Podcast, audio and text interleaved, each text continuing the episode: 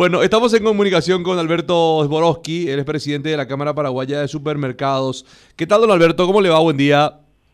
Hola, Quique, ¿cómo está? Un saludo para vos y para hablar, para la audiencia también. Gracias por conversar nuevamente con nosotros aquí para Radio Primero de Marzo. Bueno, queríamos charlar un poquito en relación al aumento de un 30% de los productos de la canasta básica familiar. ¿Es así o me corrige, don Alberto? Bueno, en realidad hay, hay listados bastante amplios, no necesariamente la canasta básica, hay algunos productos de la canasta básica que no subieron, otros que sí, pero sí, eh, hubo una suba eh, no en el orden del 30%, pero sí hubo subas, eh, sobre todo de algunas categorías en especial. ¿Cuáles son esas categorías, Alberto?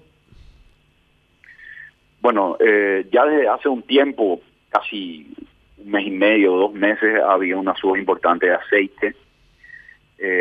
La harina también ha subido, no en un porcentaje alto, pero ha subido, los lácteos también. en, porcentajes más pequeños también. Eh, tenemos las categorías carnes también que, han tenido una, un aumento en el precio, ¿verdad? Y bueno, esa es la situación con la que tenemos que lidiar por la coyuntura internacional. Entiendo. Claro, le, iba a preguntar justamente debido a qué era todo esto don Alberto? ¿A qué, a, qué se debía? Bueno, el proceso en el supermercado de recibir un, precio, un aumento, una suba, una baja, es la comunicación por parte del proveedor de, la eventual suba o baja.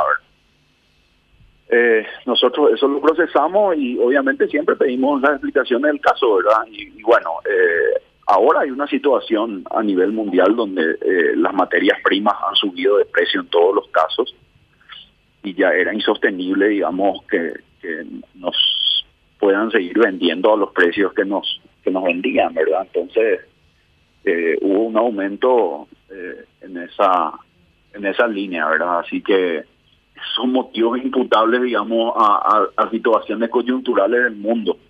No, no, no hay subas artificiales, no hay absolutamente ningún eh, nada oculto, al contrario. Así que bueno, hemos recibido esas actualizaciones de precio y y esa es la realidad. ¿verdad? Ahora, eh, don Alberto, ¿desde cuándo se, se empezó a aumentar los costos de estos productos? No, variaciones de precio hay todos los años desde siempre, para arriba, para abajo, eh, varían, ¿verdad? No, no hay una fecha donde todos subieron, no, no eh, es diferente, algunos en enero, otros bajaron de precio, otros subieron el mes pasado, eh, este mes de, eh, bueno, en realidad agosto cerrado, en los últimos días de agosto no hubieron más subas eh, considerables, digamos, en nada.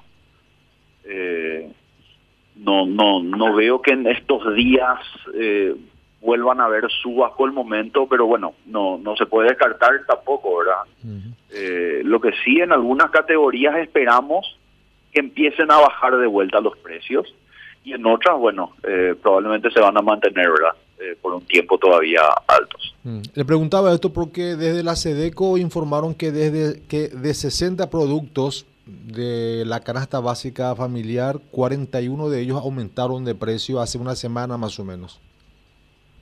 No, no hace una semana, ya hace más tiempo en realidad.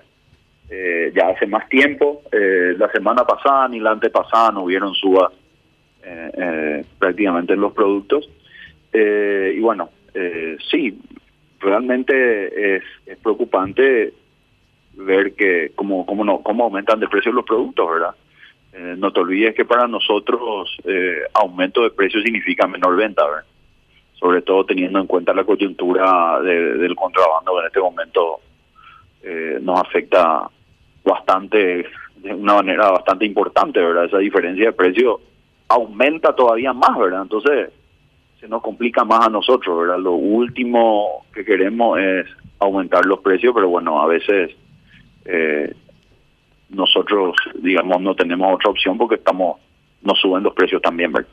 Este flagelo del contrabando es un mal que hace años, décadas, toda la vida viene afectando al sector. Ustedes cuando se reúnen con las autoridades del Ministerio de Industria y Comercio, de aduanas, ¿qué les dicen cuando les solicitan mayor rigidez en los controles, don Alberto? Y nuestro playero, el mismo playero de siempre y el discurso de ellos, el mismo discurso de siempre. Eh, entonces nos mantenemos en una situación estática donde hay se lucha, se hace lo que se puede, pero persiste el problema. Yo creo que el día que haya una eh, una voluntad política que esté a la altura del problema, para entender un poquitito, voluntad política hay. Es suficiente la voluntad política que hay para, eh, no digo solucionar a cero el problema de contrabando, pero para que no sea un, un problema estructural importante como tiene el país, no, definitivamente no.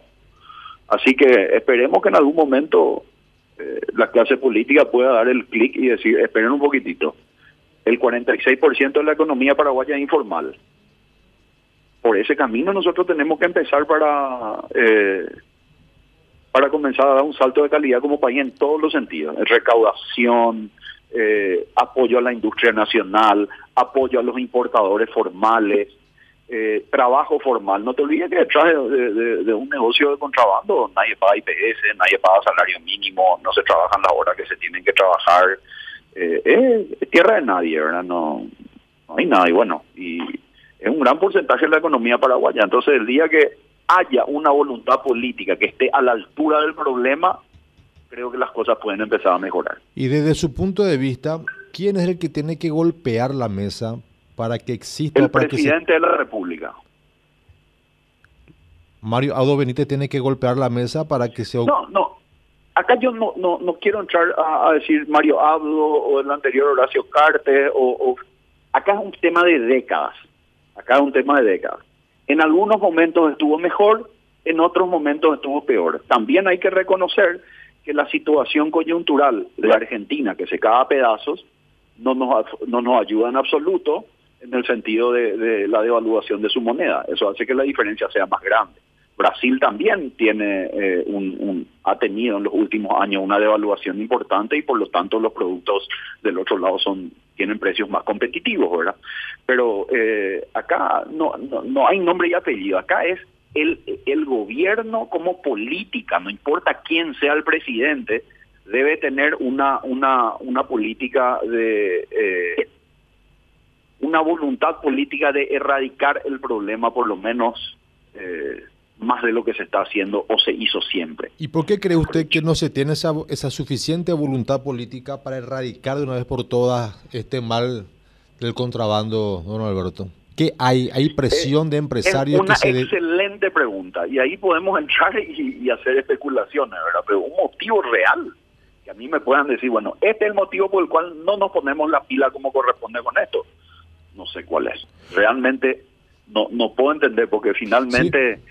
Eh, el gran perjudicado también es el Estado paraguayo, es que deja de recaudar impuestos. Es el principal perjudicado, don Alberto, porque si no se detiene el contrabando, perjudica a la economía nacional, por ende no hay muchos contribuyentes, por ende no hay recaudación.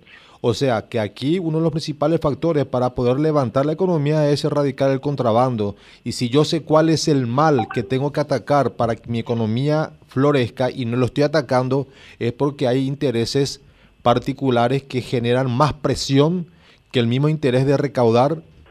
Sí, no tengas dudas que es así. Eh, yo creo que comparto 100% tu visión en ese sentido y no duda que es así, evidentemente algo hay que ataja a que eh, haya un plan estratégico como para luchar contra esto.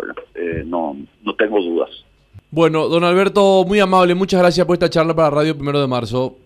Gracias a ustedes, un abrazo.